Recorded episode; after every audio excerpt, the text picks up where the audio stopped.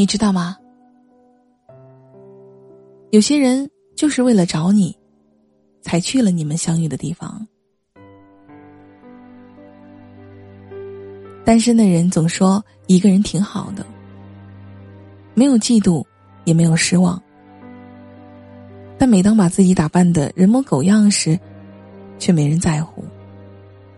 发个烧去医院吊点滴，得靠自己挂号；在机场上个厕所，还要拎着行李箱去时，就有那么一瞬间不想再一个人了。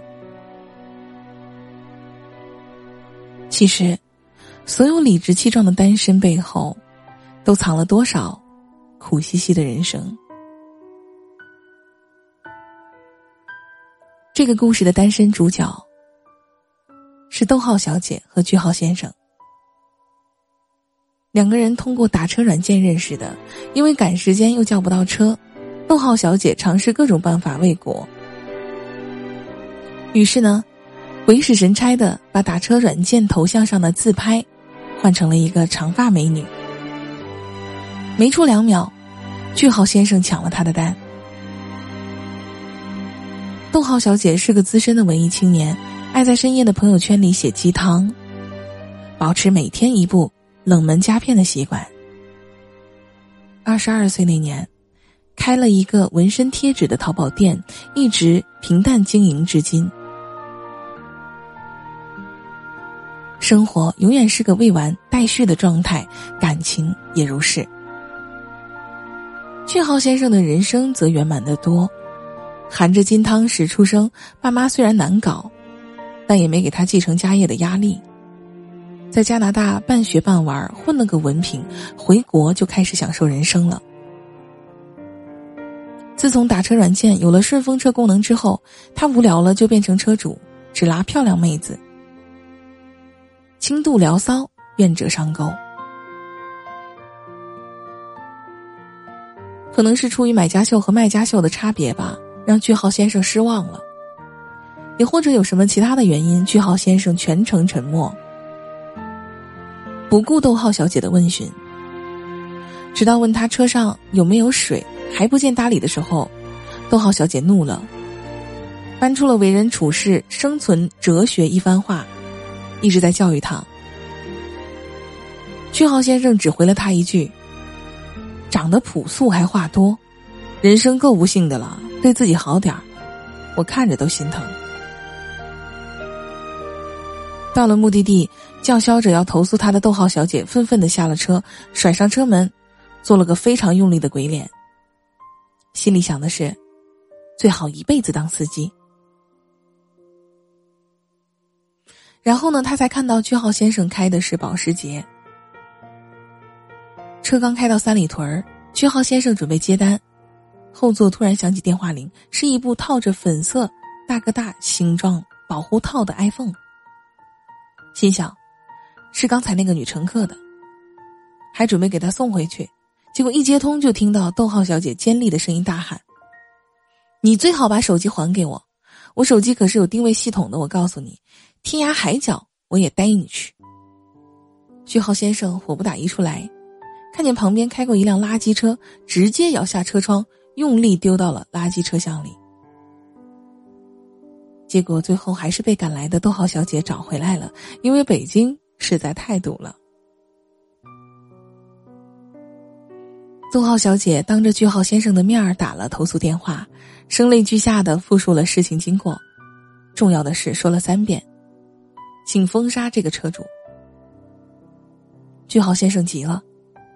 你活生生断了我体验生活的后路。逗号小姐换上一脸轻薄的表情说：“是断了你泡妞的后路吧？”打车软件的客服适时来了电话，句号先生没敢接，回头瞪了他一眼，咬牙切齿的上了车，扬长而去了。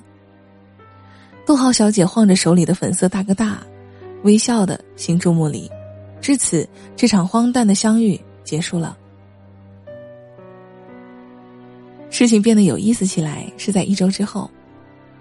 逗号小姐的纹身店铺突然收到一条差评，理由写着：“卖家说是防水纹身贴，我丢到浴缸泡了一晚上就烂了，请问哪里防水了？气到肝颤的逗号小姐打电话过去想协商取消，但提示对方是空号。本想放弃，结果第二天又收到一个差评。到第三个差评出现的时候，买家的电话打通了。那男的气焰嚣张，逗号小姐低声下气，全程把“对不起”仨字挂嘴边。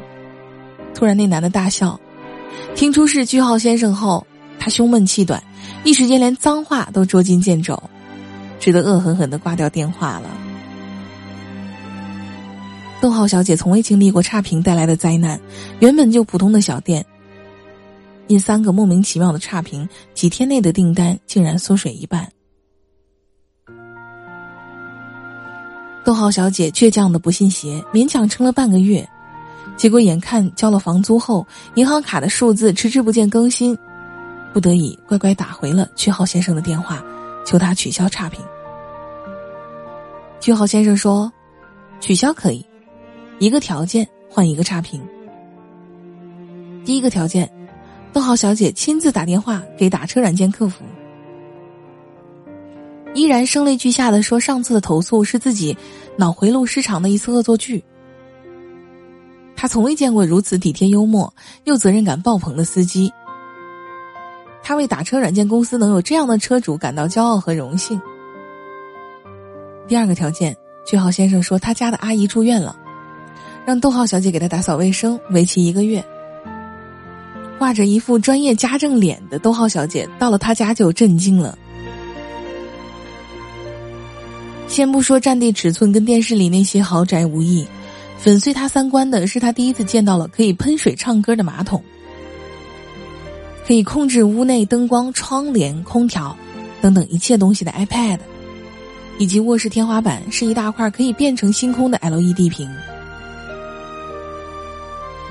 最让他兴奋的是体感游戏机，切水果、打僵尸、开赛车、踢足球，一应俱全。而且呢，他发现不可一世的句号先生竟然没什么朋友。于是呢，大发慈悲，把两个人的冤家大战从鸡毛蒜皮的小事儿转移到了游戏机上，全身心的陪玩，并且每次都赢他。有次两个人玩水果忍者，正摆着 pose 的时候，句号先生的妈妈突然挂着一张扑克脸进来了。他说。句句带刺的话，说句号先生某女友的分手费都要到他头上了。于是搬出了一辈子活该没人爱的论调，直刺句号先生。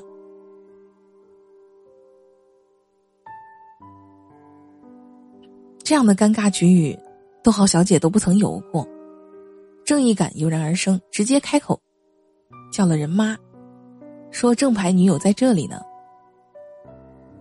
撞了冰山的逗号小姐没沉默，反倒让句号先生心里松了弦。一来二去，虽然拌着嘴，但也竟然多了一份惺惺相惜的嫌弃。句号先生会时常犯病，把大花臂纹身贴贴在家壁、家具和墙壁上，让逗号小姐第一次觉得自家的贴纸丑到糟蹋了美好，开始怀疑人生。他还会时不时的一个电话过来，说他想去吃兰拉，于是两个人呢就坐在兰州拉面店里。句号先生吃溜吃溜吃面，逗号小姐在旁边翻白眼。终于有一次，两人蹲在七幺幺门口吃关东煮的时候，好奇心作祟的逗号小姐问他：“为什么不好好的当高富帅，非要得这么接地气呢？吃拉面，关东煮，当司机把妹，城里人真会玩啊！”句号先生说：“爸妈是谁，又不是我能选的。但我是谁，我是可以自己决定的。至于过去在一起的那些妹子，不过是因为觉得自己不够好，那就在也不够好的人身上试错，大家互不耽误。”逗号小姐问：“怎么知道自己不够好呢？如果自己变成异性，看看会不会喜欢现在的自己？”句号先生答。逗号小姐沉默了半晌。那我挺喜欢我的，那你得离我远点儿。说着，句号先生开始往嘴里塞关东煮，两个人沉默了片刻，逗号小姐又问：“第三个条件是什么呢？”句号先生包着一嘴零食说：“再等等。”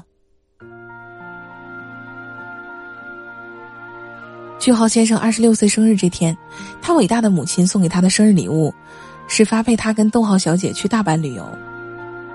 难得冰山妈妈有点融冰的迹象，加之呢又是始作俑者，逗号小姐只得硬着头皮跟了去。嘴上说着不想要，身体非常实诚的逗号小姐出了机场之后，整个人就像手机调到了震动模式，全程亢奋。在环球影城里。抱着小黄人的公仔不撒手，在京都强迫句号先生跟他一起穿和服去寺庙里摆拍，在奈良公园举着饼干一边尖叫一边勾引身后的一群小鹿。最后两个人在居酒屋喝到微醺，见逗号小姐专注吃着毛豆，句号先生突然说：“第三个，第三个条件，不管你愿不愿意，我好不好，我给你七天，必须喜欢上我。”因为我已经喜欢上你了，结果没出三天，逗号小姐就提前完成任务了。当那铁石心肠化作百转柔肠，当那既定的标准望到九霄云外的时候，当那一厢情愿变成了一生厮守的时候，句号待在逗号身边，两个人在一起就是一段佳话。你喜欢巧克力口味的奥利奥，就算超市断货，你也会买花生巧克力夹心儿的。只吃掉巧克力的那一半儿，吃到甜的李子是要靠运气的，一口很甜，一口酸了，那就不吃了。保持专属于你的执着，和难预料的怪脾气都没有关系。喜欢你的人，终有一天会看见你。那些夜里听情歌入眠的失落和没有人照顾的喋喋不休，都会找到归属。有件事其实逗号小姐不知道，在他们相遇的第一天，她叫不到车，于是呢把软件上自己的头像改成了个长发美女。没出两秒，句号先生抢了他的单。但句号先生抢单的原因是看见了逗号小姐原本那张傻乎乎的自拍。觉得跟其他女生不一样，你相信吗？有些人啊，就是为了找你，才去了你们相遇的地方。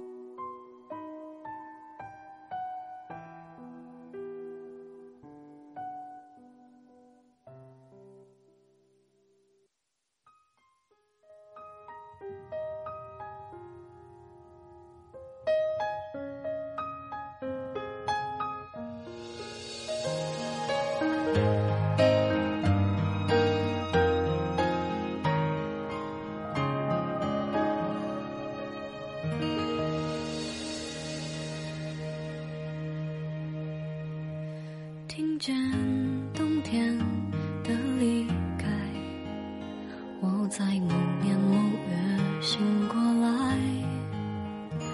我想，